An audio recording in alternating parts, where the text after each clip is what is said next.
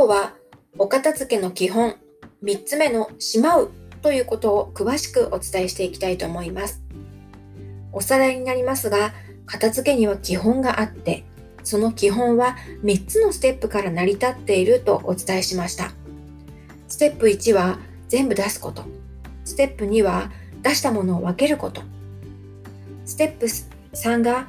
今回のしまうということになります。もう一度ここで確認させていただきますが、分けた、あなたが分けたものは本当に必要なもので、今まさに使っているものだけでしょうかここにいるんだけれども、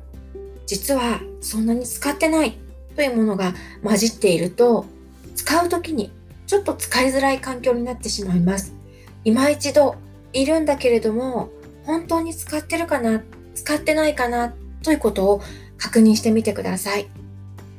実は使ってないということには、ちょっとした理由があります。そのちょっとした理由っていうのは、ちゃん、うーん、ちょっとした理由っていうのは、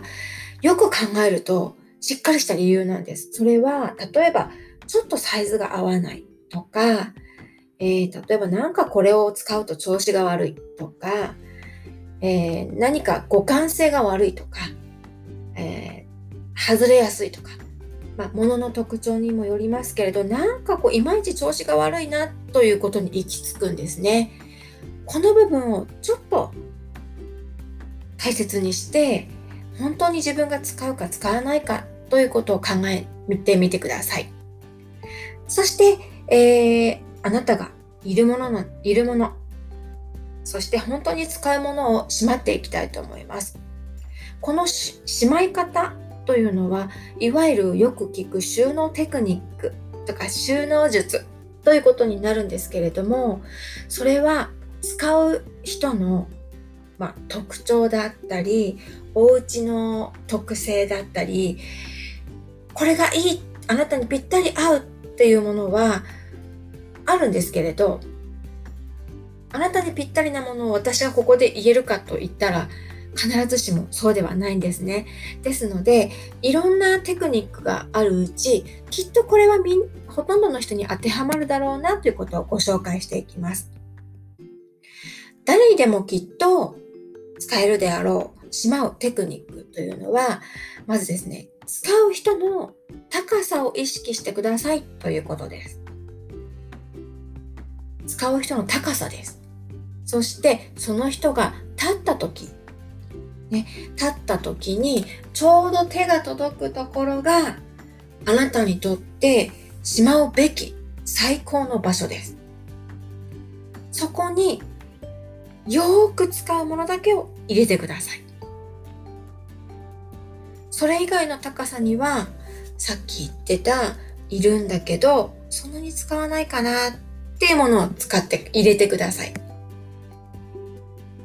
自分がいい、ちょうどいい高さにめちゃくちゃよく使うものを入れていってほしいんです。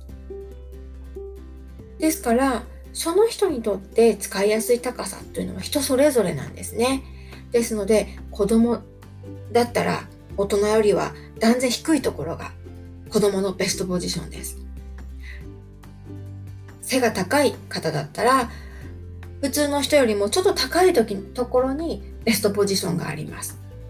それから、えー、身長だけではありません。体の特徴も考えてみてください。例えばですね、車椅子に乗っている人というのは、やっぱり普通の人よりもかなり低い場所になります。まあ、子供のぐらいの高さになるかと思います。それから、体に麻痺があるとか、今五十肩だとか、目がね、ちょっと見えづらいんだなんていう体の特徴に合わせた高さを意識してしまってみてください。大事なのは、使いたいものがすぐ取り出せるとこ、とすぐ取り出せるかどうかということです。えー、いろんなね、しまう方法があるんですけれども、私から今日伝えることは使う人の高さを意識してくださいということです。それ以外のちょっともうちょっと見た目良くしたいなとか、おしゃれにしまいたいなという場合は、私が今日言ったことを兼ね備えたような、まあ、ビジュアル、例えばインスタとかブログとかインテリアが載ってるホームページなど、ぜひ参考にしてみてください。この目線があるだけで、収納のちょっと目線が大きく変わります。はい。今日は、えー、お片付けの基本の3つ目、3つ目のステップ、しまうということをお伝えしました。ぜひ、えー、やってみてください。